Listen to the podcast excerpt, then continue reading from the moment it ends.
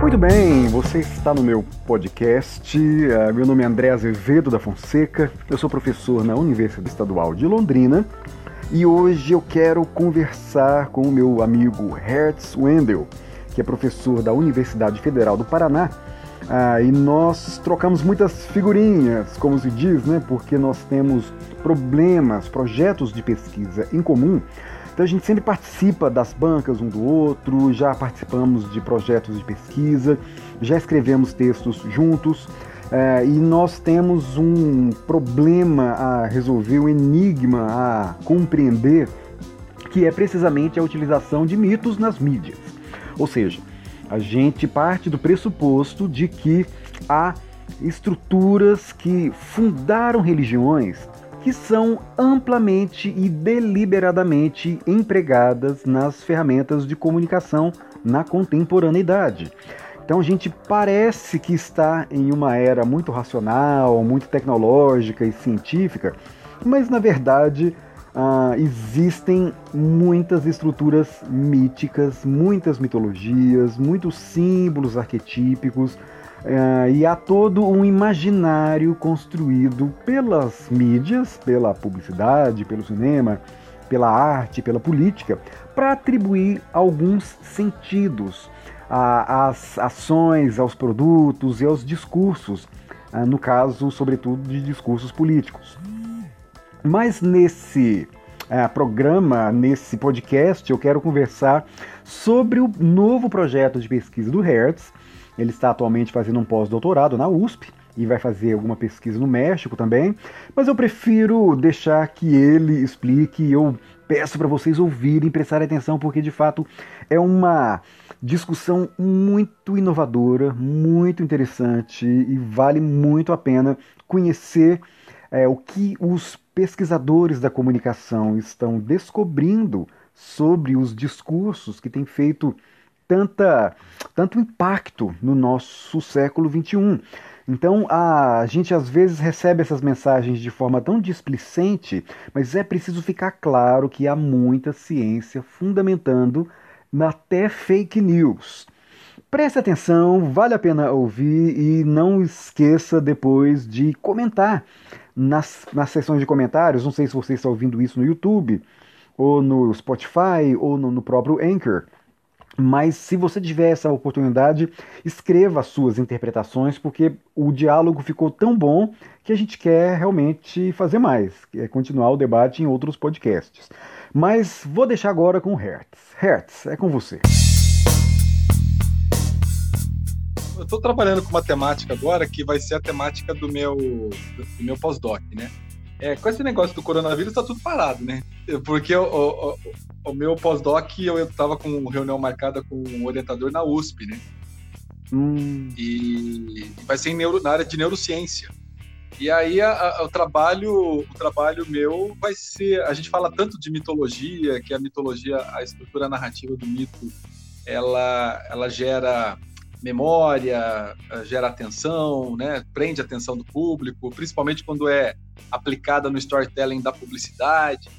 Então a gente fala muito disso, a gente sabe disso na prática. Eu também tenho experiência que na prática realmente funciona. E aí a, a, o lance da neurociência que eu vou fazer, de fato, é experiência em laboratório com o ser humano para poder entender como, é, em que região do cérebro que a narrativa mítica toca. Então, a, a ideia minha é comprovar agora que realmente a, a, a, região do cérebro que trabalha com emoção, trabalha com memória, é ativada quando a pessoa entra em contato com uma narrativa mítica. Então, tudo aquilo que eu falava de teoria, agora quero comprovar pela neurociência, né? E aí, com isso, a, a minha ideia, né, a partir desse experimento, é conseguir traçar uma, um conceito de neuromitologia. Aí a hum. neuromitologia é aquela combinação entre a mitologia, entre a neurociência, é, aplicadas ao storytelling da publicidade. Né? Então, a neuromitologia é aquela, aquela é o estudo da, das estruturas narrativas míticas aplicadas ao storytelling.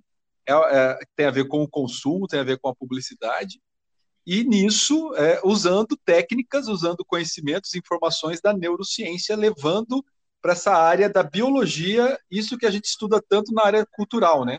Nos estudos uhum. culturais, na antropologia, no comportamento, e aí trazer uma dimensão. Claro que neurociência ela não vai trazer todas as respostas, ela, ela é simplesmente uma mais uma faceta do ser humano. Ela vai trazer mais uma dimensão, então, que é uma dimensão biológica, neurológica do corpo humano, como que o corpo humano funciona quando recebe é, algo, algo que vem da cultura, né? E aí essa, é. essa junção do biológico com o cultural e para poder trazer uma reflexão, né? Porque não é uma resposta que vai falar exatamente 100% de como que eu consigo entender o comportamento de consumo das pessoas ou como que eu consigo direcionar. É claro que uhum. essas informações elas vão assim é, acabar trazendo informações para quem trabalha com neuromarketing, para quem trabalha com neuro, neurociência do consumo, que é a área da USP, que eu vou fazer o pós-doutorado, né? E aí eu fiz uma parceria também com um professor do Centro de, uh, de Neurociência da Universidade de Guadalajara, lá do Luiz, né? O ah, Luiz claro. Amescoa. Você conheceu ele na Espanha? E uhum. então o professor de lá, então a gente vai fazer uma, uma parte dos experimentos lá na Universidade de Guadalajara, no México, e outra parte no, aqui na, na USP, né? Lá em Guadalajara, a minha, o meu experimento está dividido em duas etapas. Né? A primeira etapa é identificar o que, que o mito em si, independente de publicidade, independente do, da narrativa do cinema é, ou do jornalismo, né? É, o que, que o mito em si traz e qual é o efeito dele no corpo, né, no cérebro. Então, no México, eu vou expor as pessoas, um grupo de pessoas que já vão ser pré-definidas, né? É, metade homens, metade mulheres, tem uma idade específica, etc. Uh, e lá eles vão ser expostos a uma narrativa mítica e vão ser expostos a uma narrativa não mítica, digamos assim. É, uhum. E aí eu quero comparar o efeito, né? Então, na teoria, na minha teoria, na minha concepção, a, a, a narrativa mítica ela vai trazer elementos que vão trabalhar com essa, é, com essa é, é despertar o interesse, né, desse cérebro é, vai criar alguma coisa que tem a ver, vai tocar em alguma região do cérebro que tem a ver com memória, que tem a ver com emoção, que tem a ver com os afetos. Então, a minha ideia é essa: é comparar uma narrativa não mítica com uma narrativa mítica. Depois, numa segunda etapa, a partir da análise desse, desse experimento lá no México, a gente vai trazer para a USP, aí sim nós vamos trabalhar com narrativa mítica aplicada à publicidade mesmo. Então, uh, trazer, expor um outro grupo para uma narrativa mítica de uma publicidade que tem que está estruturada numa narrativa mítica e uma publicidade que está estruturada numa narrativa que a gente vai chamar de normal, né? E vamos ver o que, uhum. que dá também. Então, a, equipamentos que a gente pode, a gente não definiu os equipamentos ainda, né? Mas nós temos equipamentos, é, tanto lá no México como na USP, temos equipamentos que é o eletroencefalograma, que é um capacete que é possível a pessoa veste esse capacete, ela olha um filme publicitário e a gente consegue identificar os é, é, o, o, identificar a atividade cerebral dela, né, pelo eletroencefalograma. É, então, para isso tem que ter toda uma formação, tem que ter todo um estudo. Então, cara, é outra área, né? A gente que é da área de, de então... estudos culturais, né? É, da área de antropologia, a gente tem que trazer esse conhecimento da biologia, que é a área médica, de fato. Né? Então, a gente tem que ser treinado, tem que estudar muito para olhar um eletroencefalograma e falar, olha, o que aconteceu aqui, né? O que tem a ver o mito com esse eletro, né? Um outro equipamento que, que é bastante comum, né? É um equipamento chamado eye tracking, que ele é um óculos que ele vai, é, ele mede, ele vai olhar, medir como que o teu olho, o olho olha para alguma coisa, né? É, então, assim, esse óculos, ele, por exemplo, se eu expor colocar um óculos nas pessoas e, e pedir para elas assistirem é, um filme publicitário ou, a, ou ver um anúncio publicitário impresso que tem a ver com narrativa mítica e outro que não tem a ver com a narrativa mítica, então eu vou conseguir identificar pelo eye tracking é, quais os pontos desse anúncio impresso ou do vídeo que eles mais olharam. Eu consigo medir pelo óculos qual o tempo que ele, por quanto tempo ficaram fixos nessa, nessa coisa que chamou a atenção do uhum. olho. É, e, por, e, e, além de ser o tempo de fixação, né, é o tempo de reação, né? Quanto tempo levou para o olho olhar para aquilo? então, é, é, é, são informações assim que são muito milimétricas mesmo, né? No sentido de muito detalhada mesmo. e que vai dando essa outra dimensão, né? Então, a, a neurociência do consumo, é, o interessante dela, por tudo que eu estou estudando, que eu estou né, é, pesquisando, ela traz, principalmente para a área do consumo, né? É, ela fala aquilo, a gente chama de respostas não declaradas.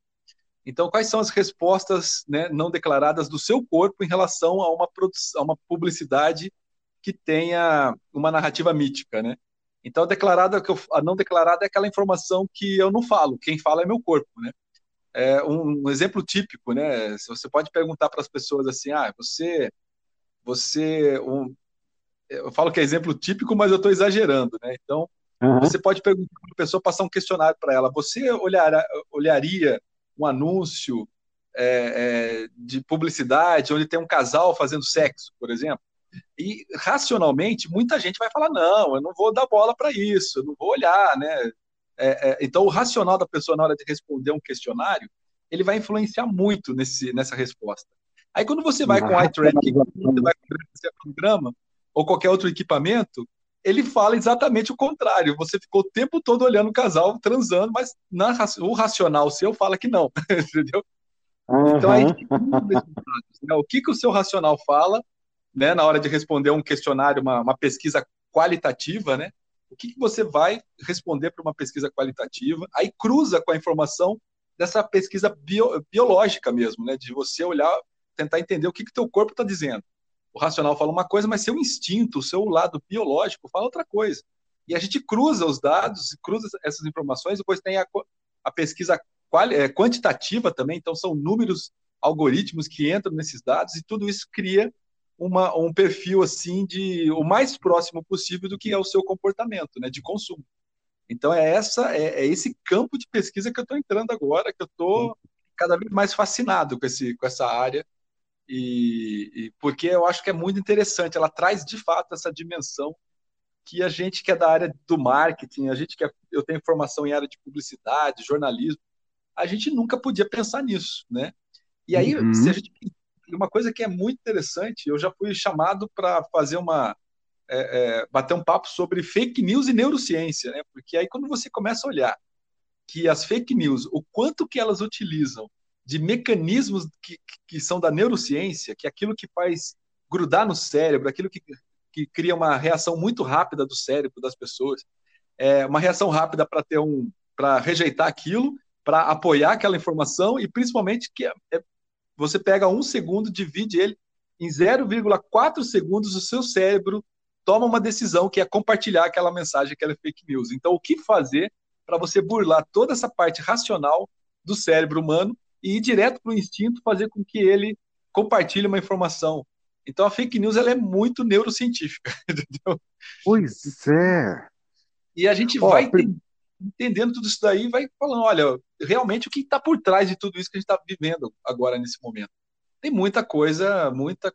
É, cada cartão de crédito que você passa, você compra alguma coisa no, no mercado, todo, tudo isso gera informação, André. Tudo, qualquer like que você dá numa coisa, numa foto, nas redes sociais, tudo isso gera informação e de comportamento da gente. E isso está sendo utilizado para a gente é, é, ser convencido de várias coisas.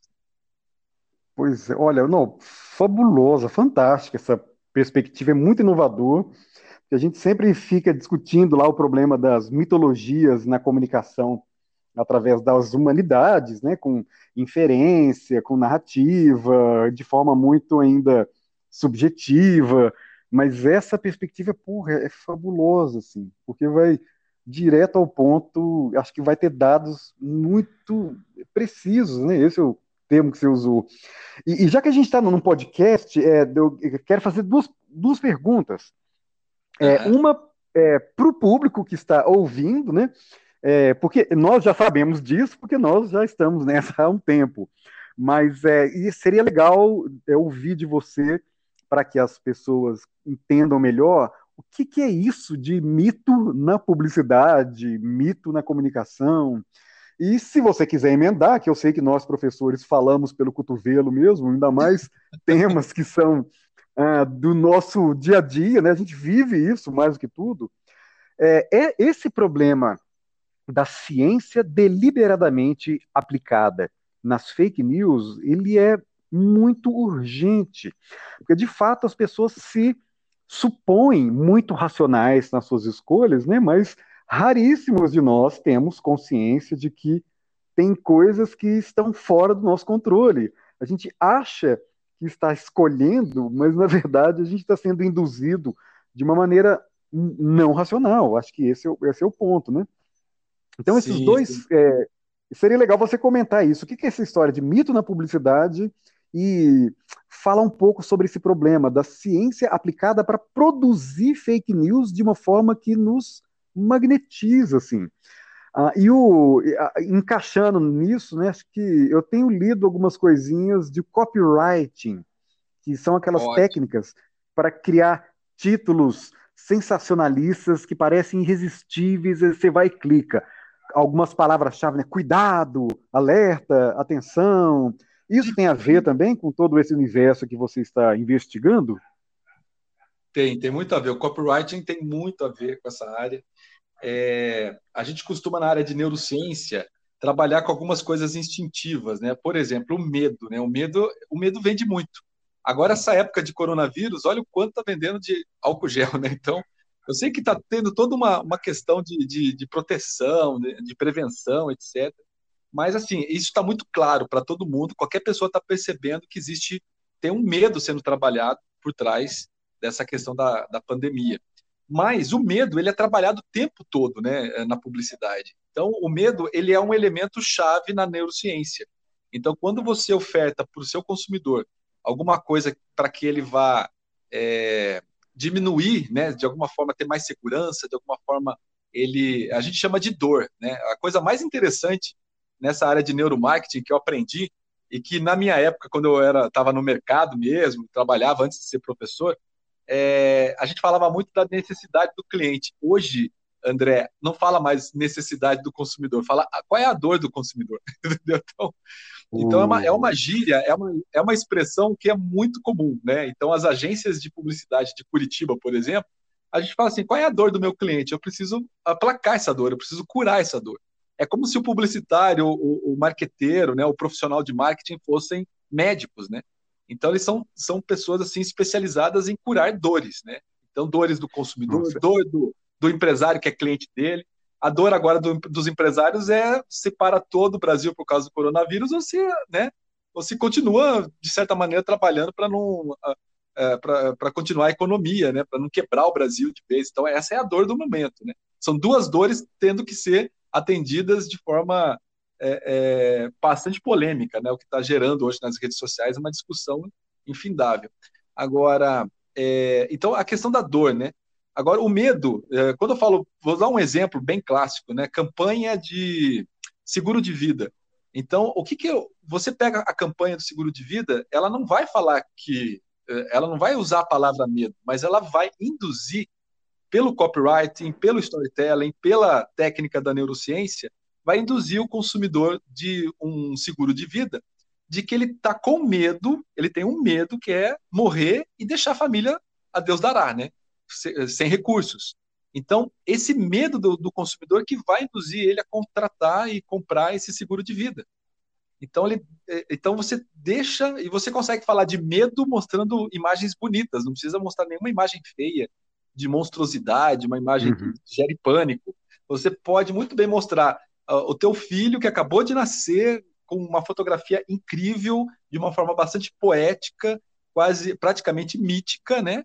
como se fosse algo realmente mágico, né? Não que eu não, não seja, né? Você ser pai, ser mãe, tem toda uma magia aí cultural em torno dessa desse arquétipo da, da paternidade, da maternidade, sabe que a publicidade sabe usar muito bem essa magia.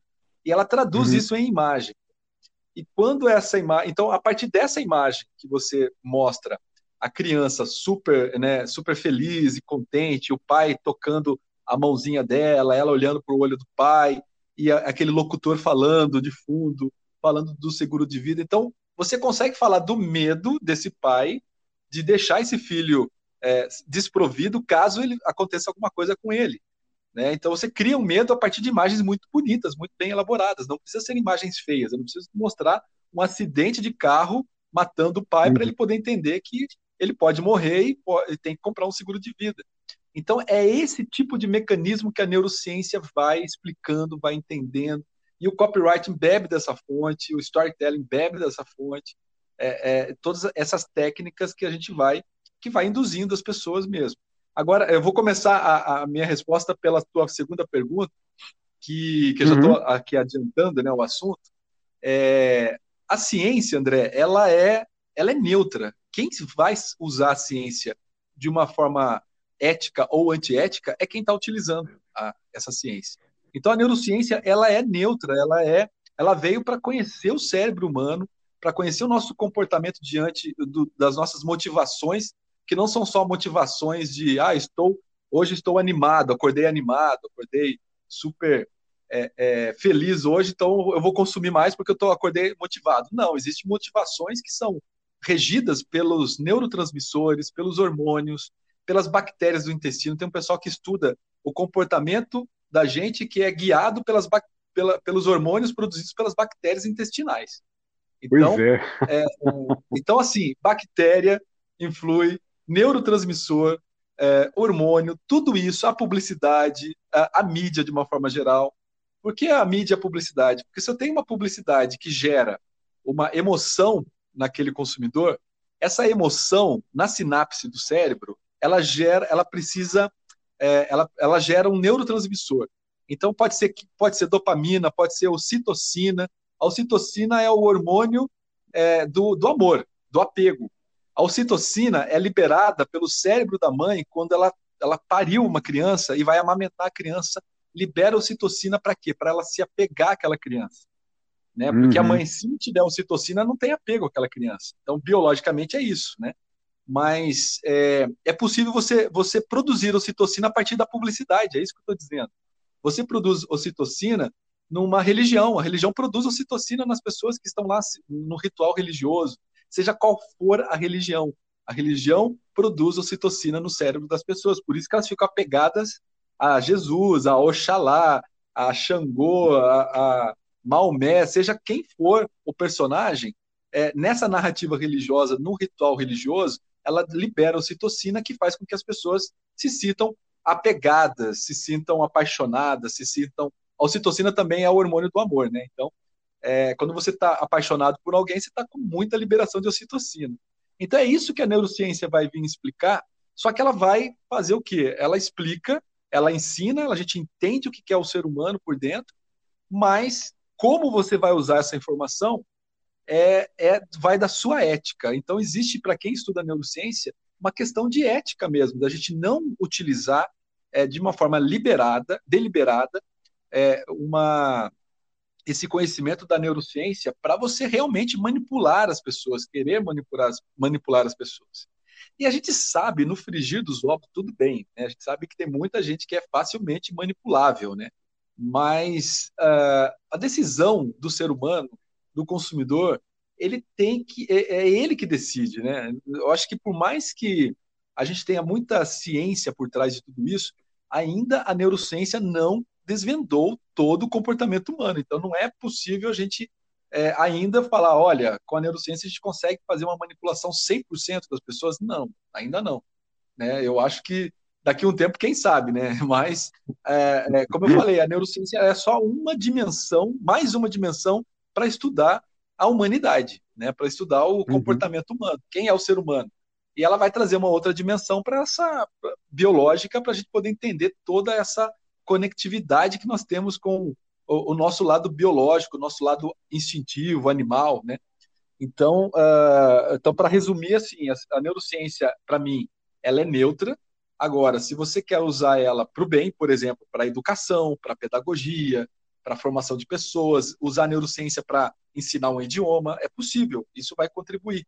Mas você também pode querer manipular as pessoas. Então, vai de, do quê? Vai de um código de ética que cada área e principalmente a área de comunicação de publicidade deve ter, né? Então, é, pois é.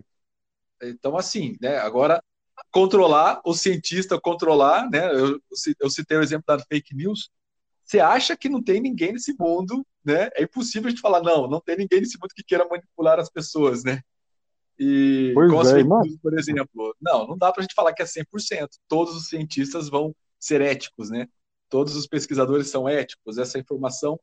É, a ciência ela produz muito conhecimento. Agora, é, quem vai pegar esse conhecimento e aplicar para um lado ou para o outro, né, do lado do bem ou do lado do, mal, né, dependendo do ponto de vista aí, são as pessoas que vão aplicar esse conhecimento.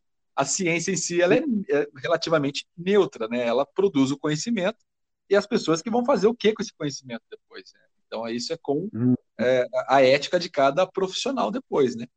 Agora, dizer assim que é 100% ninguém vai manipular, não dá. Eu também não posso falar isso, porque com certeza vai ter alguém que está aí cada vez mais interessado na neurociência, é, porque justamente é uma coisa que ela quer vender mais. Todo mundo, né, quem é da área do comércio, dos negócios, quer vender mais, quer fechar mais negócios, quer ter mais clientes. Então, é, é, o objetivo dele é o lucro, né, da empresa é o lucro. Então, quanto mais formas de você é, ampliar a possibilidade de sucesso do seu negócio e a neurociência do consumo, ela vem com esse perfil, então é isso que as pessoas estão prestando atenção. E aí uma coisa que é muito interessante de falar é às vezes a gente critica, né? Muitas vezes criticamos essa essa é, a nossa área de humanidades, né? É, quando a gente vai comparar, por exemplo, com a área médica, né? O quanto tem de bolsa, né?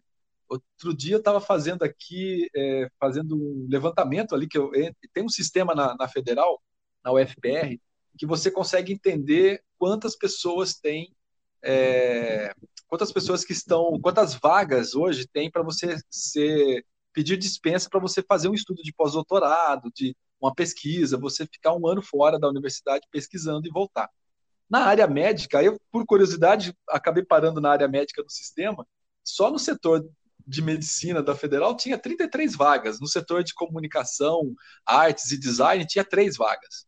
Então, assim, Hum. A gente que é da área de humanas, né? Olha só o número de vagas para você estudar, fazer pós-doc fora da universidade, né? É, você vai para a área médica, que é a área de biológicas, o 33, né? Você tem 3, 30 bolsas a mais para a área médica do que na área de humanas. E a gente, claro, se você for para engenharia, é a mesma coisa. Então, a, a, gente sabe que existe um preconceito acadêmico de que a nossa área de humanidades ela é muito pouco ela é muito pouco é, é, tem muita pouca aplicabilidade no, no mercado, né? É, mas é. é. claro, isso é um preconceito mesmo, porque a gente sabe que estudar o público, estudar as pessoas, o comportamento das pessoas, estudar o ser humano, essa informação transformada em, em, em informação para é, é o mercado, isso é muito valioso. Então a, gente sabe que o, claro. o, nós sabemos o nosso papel de pesquisador nessa área. Mas o grande público, eles não conseguem. Você tem um grande público aí, por exemplo, de pessoas que eu vou falar, entre aspas, não acadêmicas ou pessoas comuns, né, que não são os pesquisadores malucos que nem a gente, é, hum. empresário, que eles olham para o que a gente faz, eles não veem uma aplicabilidade assim de cara. Eles têm que fazer um exercício muito grande intelectual para poder entender o que nós fazemos. E às vezes eles pois não querem, é. a grande maioria não quer fazer esse, é, esse exercício intelectual. Mas aí, uma coisa vem mudando bastante que eu tenho percebido no, nos últimos tempos. Quando você fala que você pesquisa consumo e consumo para a gente, ele tem tudo a ver com antropologia, com sociologia, tem tudo a ver com história, tem tudo a ver com as humanidades, o consumo. É, mas quando você fala que você estuda consumo, o empresário comum ele não, ele não precisa fazer nenhum exercício mental para entender que ah, isso que, eu tô, que você está estudando interessa para ele, entendeu? Exato. é usar a linguagem que ele compreende, é isso. Isso, então por isso que eu estou indo. Então é mais uma, uma razão de eu estar indo para essa área de. Não que eu quero ser contratado pelos empresários, não é essa a ideia. Mas é porque, ah, você consegue falar uma. É, você, né? É, se for contratado, quem sabe, né? Então, mas, é, mas é porque você fala, acaba falando, né? A língua do consumo, é, que é um objeto de pesquisa acadêmico, ele, ela acaba sendo a língua desse do mercado, a língua do empresário. Eles entendem né, de cara, está ah, pesquisando consumo, então beleza, agora eu já sei o que você está fazendo. então, é. De outra forma, eles não conseguem entender. E, na verdade, quando a gente começa a olhar para toda a área de humanidades, quem pesquisa é, mídia, para quem pesquisa imagem, o imaginário, de qualquer forma, se acaba sempre esbarrando na questão do consumo. Então, acho que está todo mundo estudando consumo, na verdade, é, para quem é da área de antropologia do consumo, o consumo ele é um elemento que está em todas as instâncias da cultura, a gente não consegue fugir dele. Então, por mais que você fale lá na história que estamos, ah, tá estudando, sei lá, o século XX, mas fala para mim, qual, como, como que você estuda o século XX sem passar, sem esbarrar no consumo, né? Então, é, como é, é que você estuda cinema, cinema sem é. esbarrar na, na, questão do mercado, na questão da, do consumo da imagem, a questão, né? Então, é impossível. Então, realmente, quando, quando a gente começa a pensar que a área de humanidades ela está muito atrelada ao consumo enquanto elemento que atravessa a, a sociedade e que alimenta o imaginário cultural, pô, então a gente já está estudando consumo faz tempo, é só mudar o discurso para gente, para as pessoas falar, olha, agora eu sei que você está estudando, né? Então é, então é uma questão de linguagem mesmo. E, e aí, fato, o pessoal é, rejeita é, frequentemente as humanidades porque supõem que são estudos só críticos e não produtivos. Exato. E aí é, a gente vê, portanto, um mundo se destruindo por conta de fake news, ou seja, as pessoas perderam uma total capacidade de interpretar uma mensagem nos meios de comunicação e me parece que, mesmo assim, não conseguem reconhecer a importância de estudos da comunicação que identificam justamente essas estratégias, né? Como você mencionou aí, a ciência. Eu, eu, eu não concordo 100% com essa noção de que a ciência é neutra, porque eu vejo que há políticas de direcionamento de temas a serem Sim. observados, né? Ou seja, o próprio ato de você escolher estudar isso ou aquilo já é uma escolha que não é neutra. As pessoas podem escolher estudar uma doença tropical ou podem escolher estudar uma, uma sei lá, um, algum, alguma descoberta aí que é útil só para um nicho de pessoas. Então, há direcionamentos políticos lá no início. Mas eu entendo o que você quer dizer nesse sentido, né? Que é a própria mitologia lá que o Frankenstein atualizou tão bem, né? Você Isso. pode ultrapassar determinados limites ou você pode perder o controle por conta da nossa própria imaturidade em lidar com tecnologias tão disruptivas, a gente é, cria uma tecnologia que não está à altura da nossa maturidade, a gente não sabe lidar. É o que talvez tenha acontecido com as redes sociais. Pessoas não foram educadas para se comunicar, não foram educadas para interpretar mensagens e, de repente, tem às mãos um meio de comunicação poderoso onde qualquer um diz qualquer coisa, e aí entra de novo o problema aí da neurociência. É, eu acho que você pegou até leve, né?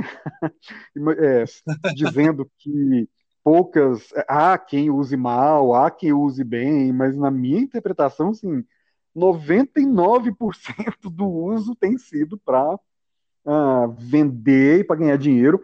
Eu, a gente vê, por exemplo, canais no YouTube que tem um milhão de inscritos e que os caras todo dia veiculam vídeos com teorias da conspiração mais maluca e o povo consome aquilo avidamente. Eu fiz esses dias um vídeo para falar sobre teorias da conspiração, mas pensando criticamente, né? Olha, teoria da conspiração é feito por isso, o pessoal, as pessoas têm medo da dúvida, têm medo da perplexidade, e em tempos de crise as pessoas precisam se ancorar em algumas narrativas para se sentirem confortáveis diante a crise. Esse foi o discurso. Foi um discurso bem acadêmico, inclusive, né, para o público do meu canal. Mas o vídeo estourou, foi com 90 mil views, e atraiu um monte de gente que chegou no vídeo querendo que eu falasse, que eu reproduzisse teorias de conspiração. Então, aí as pessoas ficaram decepcionadas e achando absurdo, que que é isso? É claro que sim, aí começa a ligar ponto maluco. Então, assim, é um há uma onda de gente utilizando ciência, neurociência, às vezes nem é a neurociência pura, né, mas são esses subprodutos, essas técnicas mais fáceis de ser aplicadas, como o copywriting, né?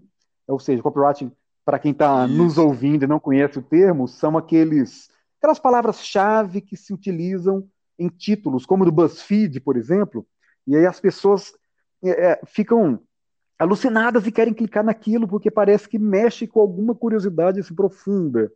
E o storytelling é uma técnica também de criar histórias significativas para trazer sentidos para os produtos. Né?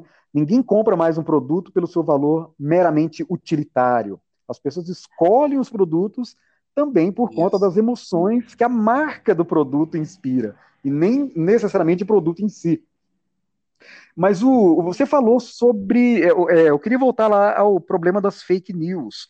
Você, é, você ainda está desenvolvendo aí a, a, o projeto né, da sua pesquisa, ainda está no momento inicial, mas é, você consegue perceber é, que existem técnicas de neurociência explícitas nessas mensagens de fake news que viralizam tanto? Então, é, tem, tem uma, acho que uma semana, há uma semana no meu Facebook eu fiz uma, um experimento de, literalmente, um experimento de fake news. É, eu peguei uma imagem que estava circulando pela internet é, de um da Igreja Universal vendendo álcool gel ungido a 500 reais cada tubinho de álcool gel. Né? E aí eu coloquei, falei, ah, vou pegar essa imagem e vou escrever uma notícia ali. Então eu come... a, a técnica foi as cinco primeiras linhas eu coloquei como se estivesse realmente dando uma notícia de que aquilo é uma verdade ali. Né? E eu estava meio que induzindo as pessoas a ficarem revoltadas com aquilo. No meio da notícia, eu já falei, olha, isso é fake, né? E depois, no final, eu expliquei como que o cérebro funciona.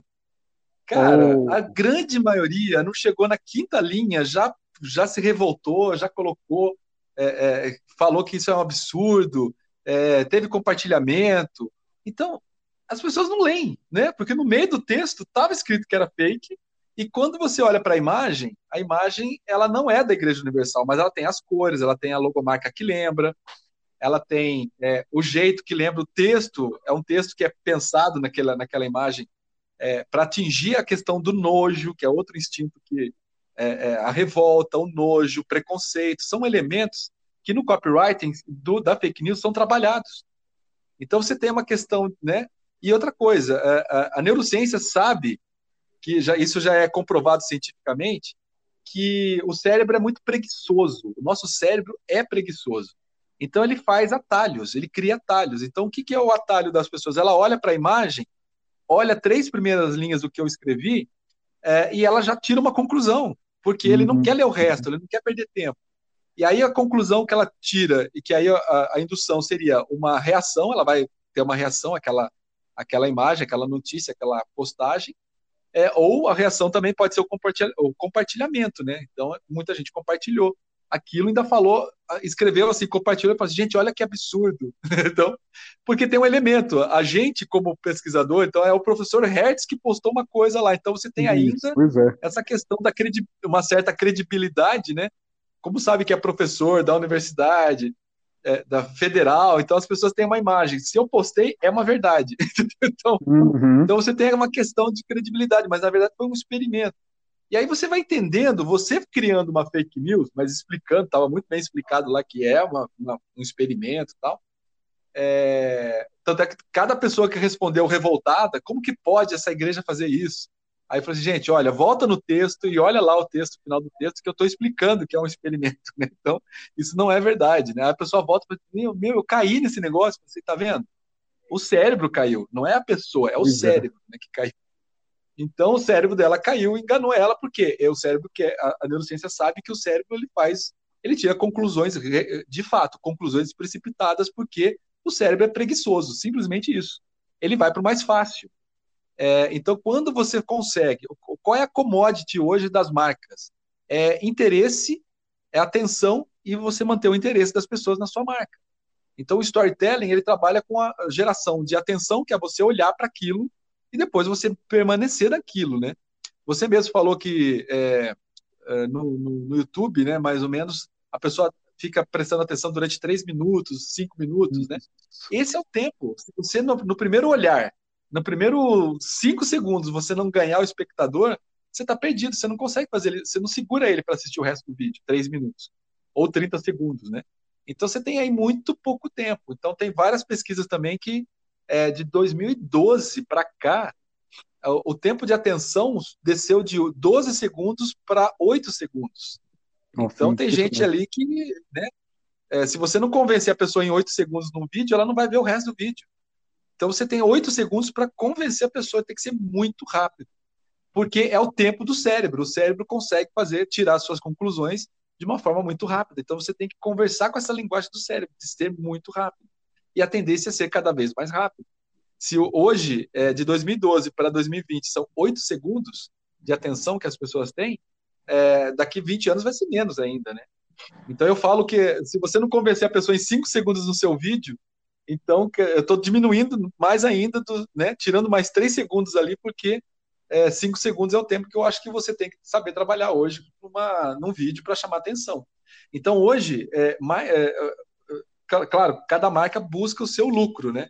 Mas hoje uma marca que consegue atenção e interesse, esses dois elementos é hoje o mercado, a gente chama isso da economia da atenção. Uhum. É, tem até um teórico que trabalhou com essa economia da atenção, que é justamente isso. Tudo hoje no mercado ele é voltado para você chamar a atenção das pessoas e manter o interesse das pessoas em você.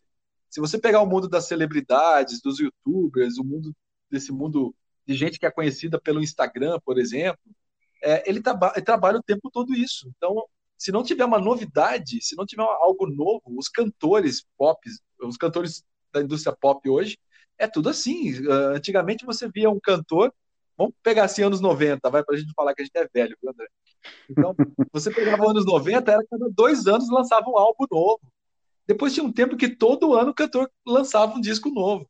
Cara, agora se você pegar esse pessoal de agora, da, da indústria pop hoje, é, sei lá, eu acho que se lançar um, um disco novo, um, uma playlist, sei lá, qualquer coisa nova a cada seis meses, está demorando demais, entendeu? Pois então, é é, o, o, outro dia tinha um amigo meu falando, reclamando, falando assim, ah, gente, não tem mais ninguém, ninguém presta mais atenção em jingle, né? Eu assim, como assim? Ah, não estão prestando atenção em jingle, tem muito pouca produtora de jingle para marcas, né? Mas você sabe onde que estão os jinglistas hoje, os compositores de jingle? Está na indústria do sertanejo, André. Poxa, olha, Porque cada música sertaneja, eles, você viu a indústria que é lá na, na em Goiânia? É, é, tem equipes que criam músicas, duas, três músicas por dia, dez músicas por dia, e manda para o cantor. Se o cantor olhar, ouvir aquilo, ele fala assim: Eu gosto, eu vou gravar. Porque a ideia é criar um chiclete. É um jingle, na verdade, a música sertaneja hoje. Então, a, aquela função do neurocientífica do jingle, que é prestar atenção, fazer as pessoas decorarem a música da marca, eu, sinceramente, ela, ela tá, tá tudo lá na indústria sertaneja agora, entendeu? Então, é, é, porque é um, é um trabalho assim diário de composição de músicas que peguem, né, aquela a música, acho que é ano passado, que pegou muito sucesso, o nome dela é Jennifer, por exemplo, uhum. cantor que aconteceu um acidente de avião com ele, ele faleceu, é, mas ele foi uma de, é, é, em algum momento essas músicas se, elas viralizam, né? E justamente viraliza porque, se você for prestar atenção, ela é muito parecida com Dingo, ela tem mecanismos de encantamento, ela tem mecanismos de neurocientíficos, né? E voltando na, nas fake news, né, na experiência que eu fiz, é... então você consegue ver, quando as pessoas começam a enxergar, falam, puxa vida, eu fui convencido ou convencida pela tua postagem, e aí tem elementos da neurociência ali, aí você começa a ver que realmente a coisa funciona, né? Então, é, claro, eu fiz um experimento numa rede social, de uma forma bastante informal. Agora, uhum. a minha uhum. ideia é fazer experimentos em laboratório, direcionado, né, é, é bastante é, controlado, etc. Né? É, mas tem sempre, é sempre muito polêmico também, né, a questão de você fazer um experimento neurocientífico, né? Porque a gente, uma, uma, o que nós levamos em consideração é que quando a pessoa bota um capacete de eletroencefalograma, bota, coloca lá na cara lá um, um óculos que é o eye tracking, ela sabe que ela está sendo pesquisada, não tem como ela ser natural. Então, muita hum. coisa a gente fala assim, olha, é, tem que se levar o, o fator, né? É, é, existe um tempo que a pessoa coloca o óculos, depois ela tem um, um tempo que ela começa a se naturalizar, se sentir à vontade com aquele equipamento. Então, esse primeiro tempo do, do experimento, a gente geralmente joga tudo fora. Porque a pessoa está uhum. muito consciente do óculos. Chega um momento que ela se acostuma. Na hora que ela se acostumar com o óculos, ela, ela, aí sim a gente começa a contar o experimento. Mas é mesmo assim, mesmo ela se acostumando com o óculos, ela está numa situação que ela está no laboratório, está usando um óculos, está sendo direcionada para algumas coisas, né? Então, tem, tem equipamento que mede a, a, a dilatação da pupila, André, também. Ah, então, conforme aquilo que você deseja, é, quando você deseja, é, o equipamento consegue medir o, o, momento do seu desejo. Quando você olha um produto e a sua pupila dilata. então, Exato. É, então, você tem tudo isso. Você tem equipamento que mede a sudorese da pele. A gente também, quando deseja alguma coisa, a gente produz uma certa sudorese na pele, imperceptível a olho nu. Só o equipamento consegue medir. É, impedanciometria, uma coisa assim. Tem uns nomes, e tem uns nomes tudo malucos, né? Agora, a USP lançou ano passado, uh, teve uma tese, a primeira tese de neurociência na ECA da USP. Então, é, e a neurociência na ECA USP, viu, também, que essa neurociência do consumo, esse laboratório, é, junto com o pessoal da comunicação. Então, cada vez mais a neurociência está se conectando com a comunicação mesmo. Assim. E agora, a neurociência aplicada às fake news também é uma novidade. Não existe hoje ninguém que está pesquisando especificamente isso. Né? A gente sabe que é, existe uma, uma, uma conexão muito grande. E aí, a, a existe uma, uma aplicação da neurociência para muitas áreas, né? Então tem muita coisa que a gente pode, não só na área de comunicação e consumo também. Né? Então, e, e, aí você estava falando, você fez aquela pergunta, né, de, de como que, qual é a relação da mitologia com a publicidade, né? Isso, que era lá no então... começo, mas tudo bem. Acho que quem nos acompanhou até aqui, eu tenho certeza que está interessado pelo tema, mas vai sacar agora de onde vem essa necessidade de compreender esses medos que são representados através de mitos, né, nas propagandas. Sim, né? sim. Então, uh, uh, e falando assim, alguns mecanismos, né, além do medo, uh, é, facilidade. Quando você oferece, oferece facilidade, é outro. Não é usado esse nome para a área de neurociência, mas o medo, ele é como se fosse um arquétipo neurocientífico. Ele é importantíssimo para você vender né, para você convencer as pessoas. Usa o medo. A outra coisa que, outro arquétipo neurocientífico é, nossa, estou inventando esse termo agora, viu, André? Ó, vou, vou, patentear. Né? Então, anotem. anotem aí, né? Então, outro, outro arquétipo neurocientífico é a facilidade. Como o nosso cérebro gosta de, de, não gosta de coisa muito complicada, ele gosta de coisas fáceis. Então, quando você oferece no storytelling, na, no roteiro, no copywriting, algo que vai facilitar a vida das pessoas, vai, ela vai economizar tempo. Então, a economia de tempo é outro arquétipo neurocientífico. Você botou a economia de tempo ali, nossa, isso chama atenção. Isso é um elemento que o cérebro gosta, né? É, e assim por diante, tem vários elementos, né? Tem várias coisas que a gente é, é, questão de segurança, questão do medo, questão né, do, da facilidade, da economia de tempo. Então, são elementos que a gente sabe que sempre funcionam. Agora, a mitologia com a publicidade, da onde que a gente traz isso, né? É, primeiro porque a mitologia, ela é o mito, ele é uma que não é o nosso presidente, né? Mas também ele está criando a sua própria narrativa. É, eu estudo tanto mito, né, André? A gente estuda mito depois que veio o presidente. É meio estranho a gente falar um mito, porque todo mundo lembra então, por causa é. né, das fake ah, news. Tudo ah, quem é tudo Bolsonaro? Não! Não, também. A gente não é... tem problema estudar o Bolsonaro, né? Pelo não. contrário, nós temos que estudá-lo. Temos, temos. Inclusive, o, e a gente sabe que, no final das contas, dentro dessa coisa da neurociência, essa coisa da mitologia, é, acaba ele, realmente ele está criando um mito, né? Se é um mito positivo ou negativo, vai do ponto de vista de cada um. Isso. Mas se que ele está criando realmente está mitando, ele está mitando. É. então, não dá para negar que ele, que ele não ele não está mitando, ele está mitando, está conseguindo. Então realmente, é... mas do tempo para cá foi meio difícil a gente falar a palavra mito, mas agora já me acostumei. Outro dia eu fui dar uma palestra em Curitiba sobre mito, né? E a palavra mito chamou a atenção de muita gente. Né? Aí, é, muita gente que, que é contra o Bolsonaro entendeu o que, que é mito e que o Bolsonaro não é um mito. E quem é e quem é a favor do Bolsonaro que estava na palestra conseguiu entender. Eu, eu olhava na cara deles que estava caindo a ficha. Eu falei assim, ah, tá, isso que é mito. Né? Então, é, então foi bastante esclarecedor para quem é a favor e para quem é contra o Bolsonaro na minha palestra. Foi muito que interessante bom. esse dia. Né? Então, eles entenderam o que, que é mito, que né, não é bem isso que eles estavam falando, né? É, e entenderam o que, que o, né, o que, que quais são os mecanismos né, envolvidos aí com o tal do, do do, do, mito mesmo. Né? Bom, então, mito e publicidade, primeiro porque a mitologia ela foi a nossa primeira forma de narrativa, né?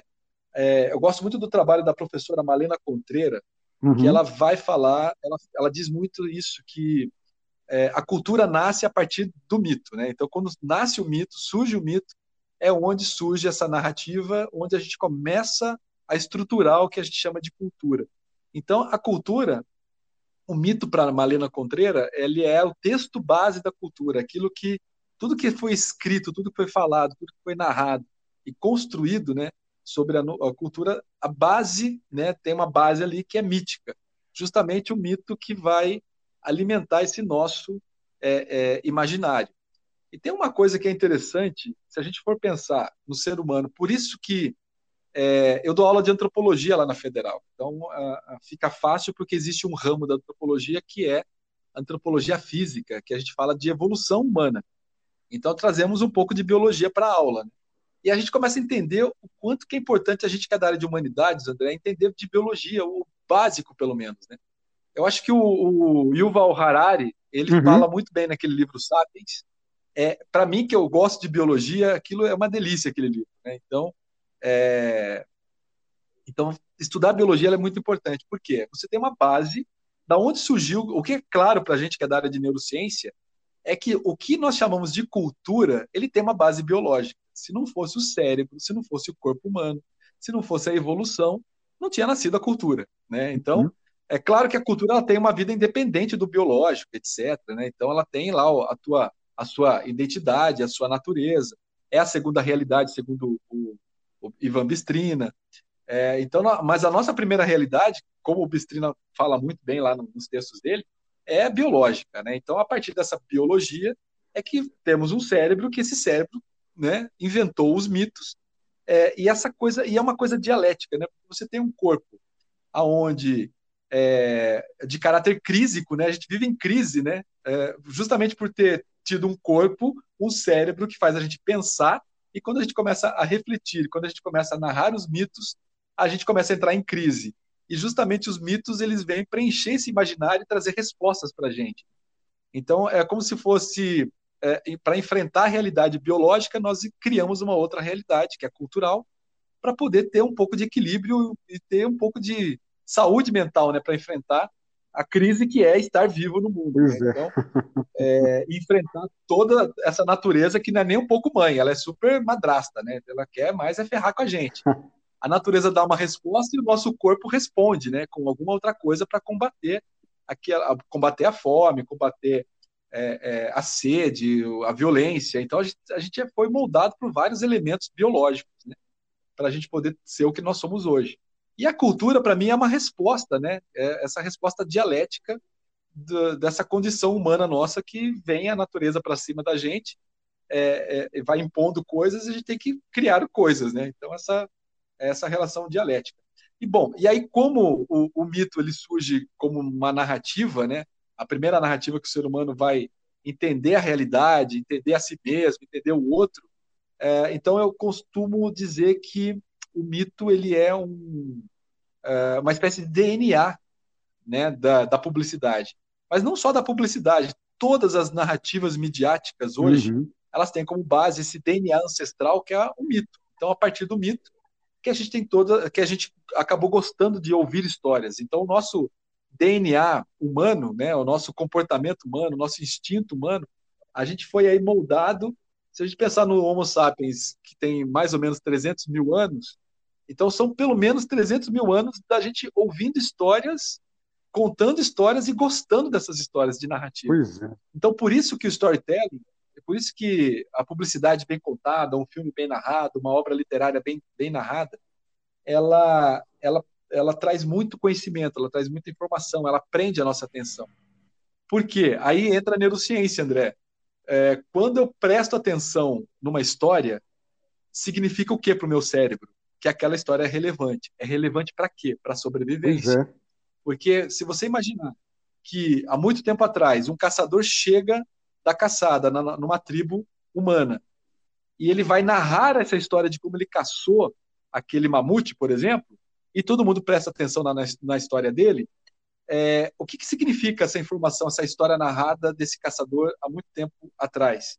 Significa que ele está trazendo informações para aquele grupo de como, pra, pra, no momento que aquela pessoa daquele grupo passar por uma situação que ele está passando, ela já sabe o que é ser um caçador, ela já sabe como se comportar naquela determinada informação. Uhum. A neurociência vai dizer o seguinte: que se eu passar por uma situação na vida real, se eu ouvir uma história narrada por uma pessoa, se eu assistir na televisão, se eu assistir a mesma história no cinema, ou eu ler essa história narrada no texto escrito, para o cérebro, André, é a mesma coisa.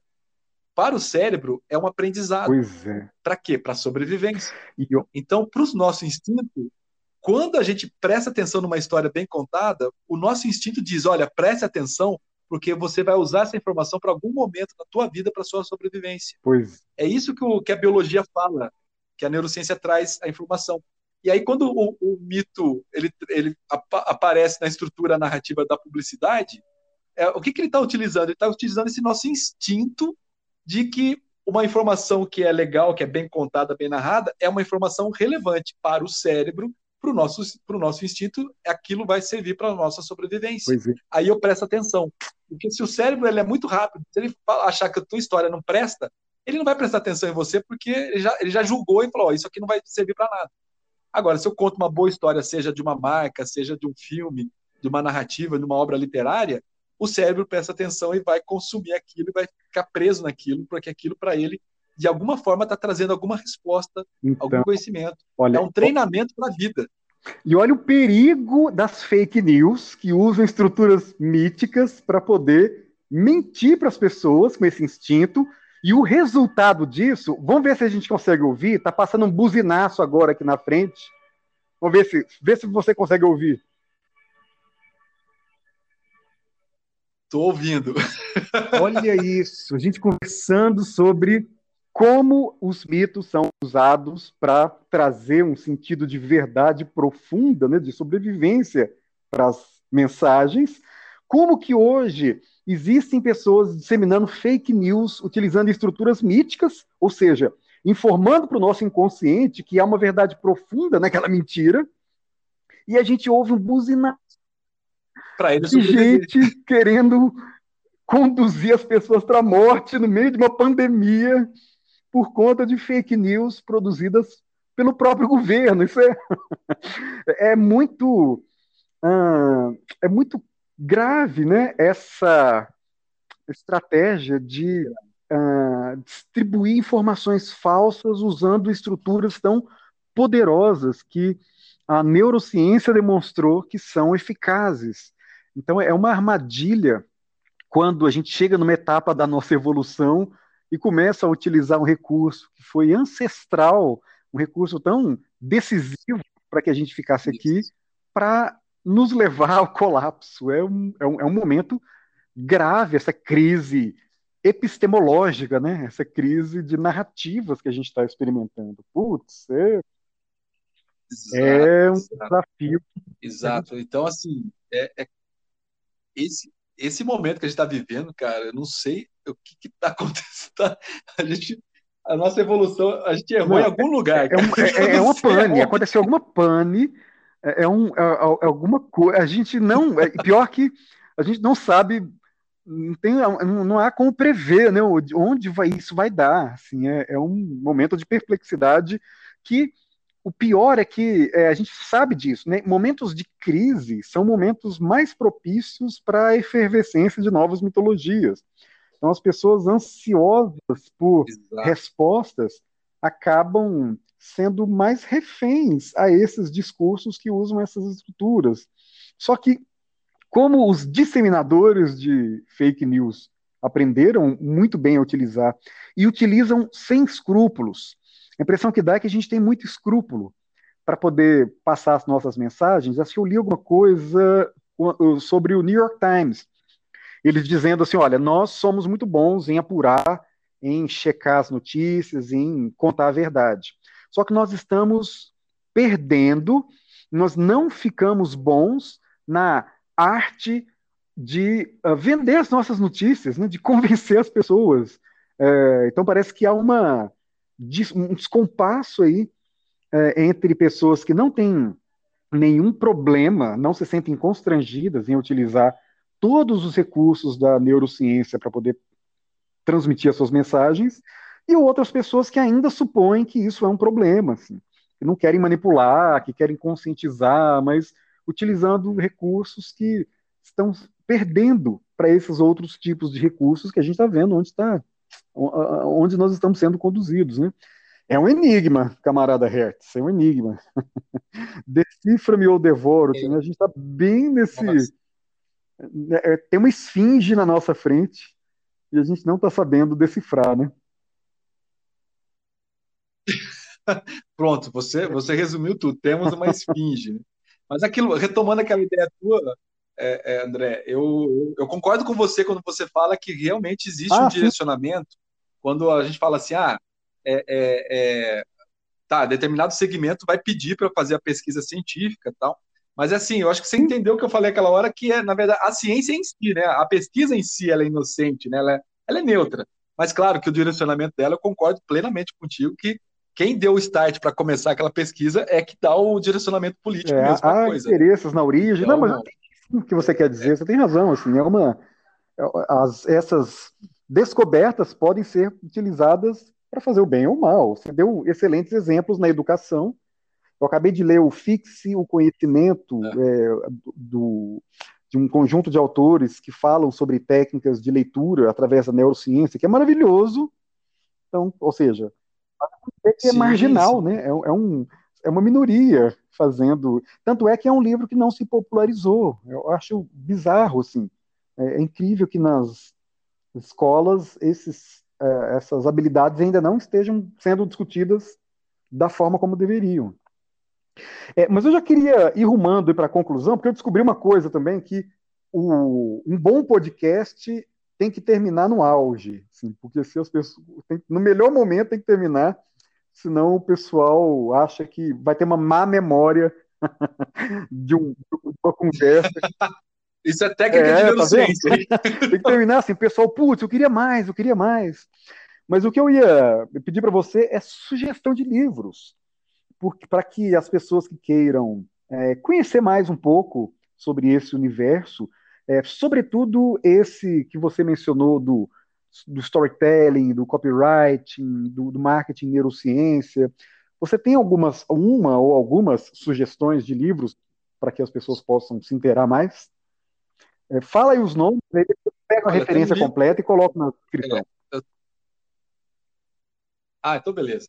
É, tem um livro que eu não, é, eu não vou lembrar o nome do autor agora, mas o título do livro é A Lógica do Consumo. Uhum, já sei qual é. A Lógica do Consumo é um livro bastante interessante, ele é pequenininho, mas ele é muito esclarecedor. Ele traz ali cerca de 13 capítulos, assim, é, de, um, de um profissional americano que trabalha com grandes marcas e ele fala, ele vai narrando as experiências em laboratório que ele fez para todas, é, todas essas marcas. Né? É, então ele fala do neurônio espelho. O neurônio espelho é uma descoberta que é bastante interessante. É, descobriu sem querer no laboratório, é, coitadinho dos macaquinhos, né? Tinha um macaquinho todo cheio de eletrodo, né? No, preso no laboratório. E quando o, a pessoa, o cientista foi pegar, comer alguma coisa, é, o, o, o, macaquinho fez o mesmo movimento do braço, com o mesmo braço, e fez o movimento de comer também, né? E aí foi descoberto o tal do neurônio espelho, que é, uma, é um conjunto de neurônios que é, a gente tem no cérebro e que realmente ele serve para quê? Para copiar o outro. Uhum. E claro que a neurociência descobre que o neurônio espelho serve para quê? Para criar moda. Você tem um produto e todo mundo começa a ter o mesmo produto uhum. que o seu. Uhum. E aí, o neurônio espelho, para que, que ele serve? Porque é uma, uma coisa que a vida inteira me perguntei na publicidade. É, eu estava lá folheando uma revista e de repente tem um modelo numa, com uma cueca da Calvin Klein. A gente não tem aquele corpo daquele modelo, mas por que, que eu, gordinho, vou comprar uma cueca da Calvin Klein, igual daquele modelo que tem o corpo de um deus grego, né? De uma estátua grega é o neurônio espelho em ação. Eu compro o produto porque eu quero me ver Olha. com ele, me ver no lugar daquele cara, daquele personagem. Então, o modelo publicitário, é, os atores, os garotos propaganda, simplesmente eles utilizam a técnica do neurônio espelho. Eu preciso estar naquele lugar, né, no lugar daquela pessoa, com aquele estilo de vida. eu me vejo no lugar do outro. E uma coisa que é interessante, é, neurônio espelho é uma coisa de primata, André. Os primatas têm, porque o primata ele aprende pela observação do outro. E nós somos primatas. A gente também aprende pela observação dos nossos pais, dos uhum. nossos amigos, do, da mídia. O que, que a mídia é? É um bando de ser humano, né, na tela da televisão, no seu celular, mostrando para você como que você tem que ser e estar na sociedade. É o neurônio Exato, espelho. Modelos, você, né? né? Eu estava refletindo sobre isso esses criando modelos. Quando um filme faz sucesso, Rambo, por exemplo, quanta gente não deve uhum. ter incorporado a ideia de que ser um homem é ser aquilo, bombado, silencioso e ativo e, e, corajoso. Ou seja, tá vendo? São idealizações, né? são modelos que estão aí. Aí, de repente, aparece um vampiro tipo o Robert Pattinson, que é branquinho, já é mais sutil. Já... Aí isso influencia um monte da sua geração que já começa a imaginar ou a se convencer de que é um modelo, aí vem esse monte de emo aí. que se. Então, é, é, muito interessante. Então, isso que você está falando é, é, é, muito interessante porque é, o próprio protagonista, se ele não for bem construído, quando a gente fala assim, ah, o protagonista tem que ser bem construído, ok, né, o personagem. É, o que quer dizer bem construído? Para a neurociência significa alguém que o cérebro está identificando que você quer aquele que você quer ficar no lugar dele, uhum. você quer uhum. ser ele, na verdade. É o neurônio espelho, né? Então, assim, é, é, esse livro A Lógica do Consumo, ele vai trazer essas revelações. Então, é um livro bem simples, é um livro, não é caro esse livro, é, é fácil de, de encontrar, é, e ele traz muitas coisas e traz muitas referências que você pode olhar outros livros, outros autores, né? É, mas a, a, gente costuma dizer que neurociência ela é um conjunto de outras ciências também, ela é um grande guarda-chuva. Então, para você estudar neurociência, você tem que estudar coisas que têm a ver com psicologia, com antropologia, com sociologia, e neurociência, que é essa coisa mais biológica também, né? Mas você tem todo e dentro da neurociência tem a, existe a neurociência do consumo, que é essa neurociência que criou o, o prefixo neuro. Cara, eu, eu tenho que falar isso para você. Eu, quando eu comecei a entrar nessa área do neuromarketing, é uma neurose, André. É tudo é neuro, cara. Eu encontrei neuroriqueza, neurolinguística, já, já conhecia, é, neurovendas, neurostorytelling, é, neuro, é, neurobranding, neuro. Cara, é muito neuro, cara. É uma neura. Aí eu já vejo, Reto, um negócio que é diferente. Eu, sim, eu já vejo que é gente utilizando técnicas do neuromarketing para criar conceitos e vender esses conceitos para quem quer comprar. Então, a impressão que eu tenho é que quem ganha dinheiro com isso são os autores que criam esses livros, e não os consumidores que compram esses Exato. livros. É, então, é uma, Exatamente. técnicas para vender coisa que não existe, na expectativa de que. E os leitores, né, na expectativa de que vão ser instruídos, estão entrando numa mitologia. E... Isso que você falou agora tem tudo a ver, cara. Existe muita neurobobagem sendo falada. Então, a, a, gente começa a estudar essa área, começa a identificar o joio do trigo, assim, tirar, né, dividir as coisas. Então, temos o, o mundo, né, essa mitologia da neurobobagem, neuro neuro alguma coisa, que é só um prefixo para vender, né? Neurocoach. quântico. É... Eu já vi travesseiro quântico. Aí entra, entra uma seara literalmente mística. É, pega um conceito da ciência, Exato. como as pessoas não especializadas não compreendem aquele conceito, logo aquele conceito é misterioso, se transforma num mistério análogo ao mistério da religião. Então, é, antigamente usava-se isso muito bem. Eu fiz um vídeo sobre isso, né? Usava lá os termos depurativo do sangue, a vida está no sangue. É, e aí hoje nós temos essas o, polivitamínico, mega plus, ultra, são termos, é, são palavras mágicas, é um abracadabra que promete uma panaceia, né? Promete resolver todos os problemas, mas que são técnicas de neuromarketing. Exato. E aí, claro, eu, eu, eu, eu relutei muito na hora que eu fui falar assim, ah, vou inventar mais um, né? Que é neuromitologia. Ah, é... Então, a neuromitologia do consumo É, é, é, porque assim, e, e, aí que tá. É, uma coisa que é, que é importante para quem quer entrar na área de neurociência, não tenho nada contra o neuromarketing, etc. Mas assim, quem é entrar na área de neuromarketing tem que aprender a separar essa, essa, essas neurobobagens do que é realmente científico. Então, tem que buscar artigo científico. A grande maioria está em inglês, não tem nem muita coisa em português ainda. A USP agora está lançando, já tem a, a, primeira dissertação, já tem a primeira tese na área de neurociência, é, relacionada à, à, publicidade, ao consumo. Então, tem que buscar, André, tem que aprender a buscar, é, de fato, ler coisas de conteúdo, seguir sites, né? Você tem um site que é bem interessante, é Aprenda ah, Neuromarketing. Esse é um site uhum, muito legal. É, Aprenda Neuromarketing é outra dica que eu dou para vocês, que eles têm muita dica de leitura, de bibliografia, e principalmente de, eles nunca trazem nada que não tenha seja pautado uhum. num artigo científico. Tá? Então, é, isso é muito importante, você trazer a ciência para o seu discurso, para a tua né? É, tem muita gente que sabe que o tal, os tais gatilhos mentais, tem muito livro de hum. gatilho mental. O gatilho mental é outra neurobobagem. Não existe pois é. gatilho é. mental. Aquela coisa mágica que você dá, você fala um negócio e você desperta o um negócio dentro da pessoa, parece até filme Isso. da Marvel, né? O, o, como que é o, o Soldado Invernal, né? Eu li um desse é, é, horrível, assim, é, é, primitivo, assim, é, e, e, vende, né? As pessoas estão loucas por soluções mágicas, é muito impressionante. E aí as pessoas caem justamente naquilo. O cérebro não quer ler um livro complexo, não quer ler um artigo científico, ele quer ler um negócio de gatilho mental que é bem superficial e fácil de, de consumir, de ler rápido ali.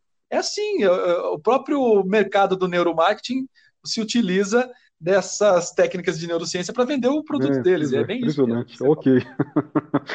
Bom, ó, eu acho que a gente precisa combinar um segundo e um terceiro, às vezes até um, sei lá, acho que mereceria, às vezes, até um programa, hein? Vamos pensar nisso. Uma, uma série, não sei, porque pensar, tem. Cara, eu, eu, eu sou parceiro. Então, e, e você está estudando. Vamos fazer uma live no, no Instagram uma hora dessa, só para né, uma coisa de 20 minutos para contar e ah, podemos fazer uma live falando sobre o podcast ah, aí. Boa. Esse, esse episódio sim, olha, sobre... já, já tem 11 de conversa, já tem uma, uma conferência, já imagina. Então vamos ver como vai ser a reação das pessoas que ouviram, né? É, se você ouviu e gostou desse podcast, eu recomendo muito que você escreva um comentário para que a gente possa é, explorar esses temas nos próximos é, podcasts que a gente vai organizar. É, e eu acho que esse tema, de fato, sim, é preciso muito esclarecimento. A gente tem, como eu, a gente brincou aquela hora, né, uma esfinge para decifrar. A gente está prestes a ser devorado aí, então acho que a gente tem que correr para decifrar esse enigma.